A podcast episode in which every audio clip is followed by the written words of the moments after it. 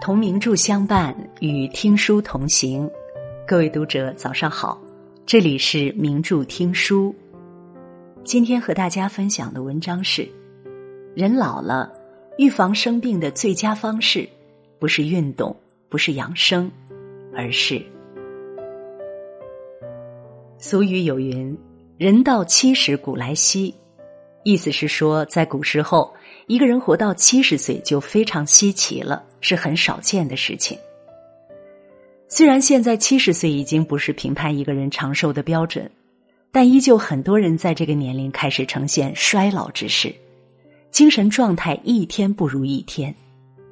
而反观一些老人，就算是八十岁了，也依旧每天精神饱满，天天带着笑脸，看不出一点岁月的痕迹。这是为什么呢？因为这些聪明的老人在退休时便明白，再好的养生方式也比不过一个良好的心态。人老了，预防生病的最佳药方便是：见人少说话，遇事少掺和，做个糊涂人。一，见人少说话。口明中说：“病从口入，祸从口出。”一个人如果说话不知节制，随意开口。会给自己招惹祸端，不妄言少说话，才是一个人最大的福报。最近听到一个故事，朋友的养老院新来了一个老人，听说是在自己的小区没有伙伴儿子女担心老人孤独，便将他送到了养老院中。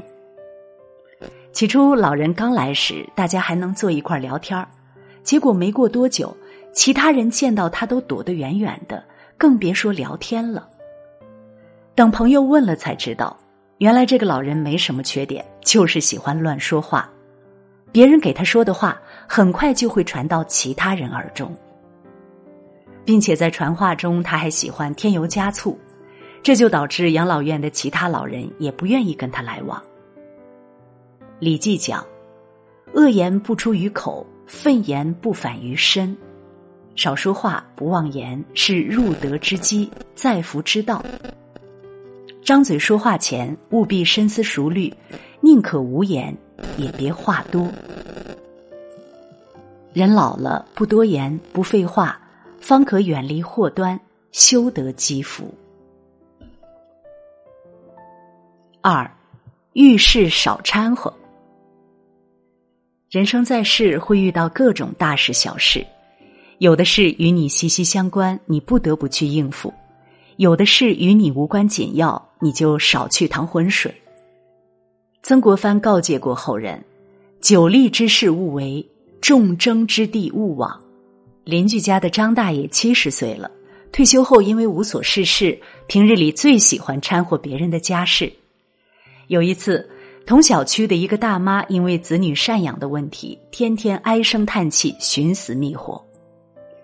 得知情况后，虽然两人不熟，但张大爷还是主动帮忙，一边安抚大妈，一边利用自己的人脉找律师。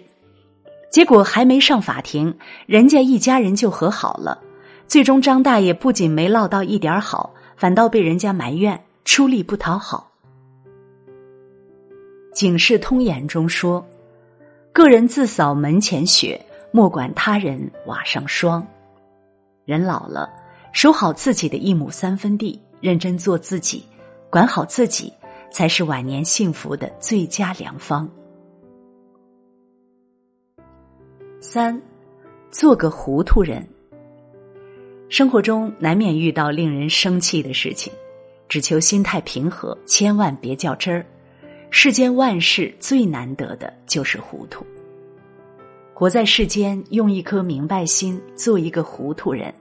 把事情想得简单，日子就会好过一些。就如《红楼梦》中的王熙凤一般，不仅聪明伶俐，还精明能干。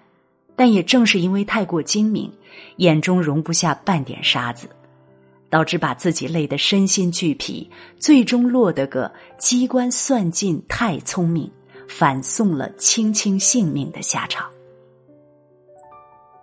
苏东坡聪明了一世，也被聪明误了一世。历经波折，他终于明白，糊涂是福。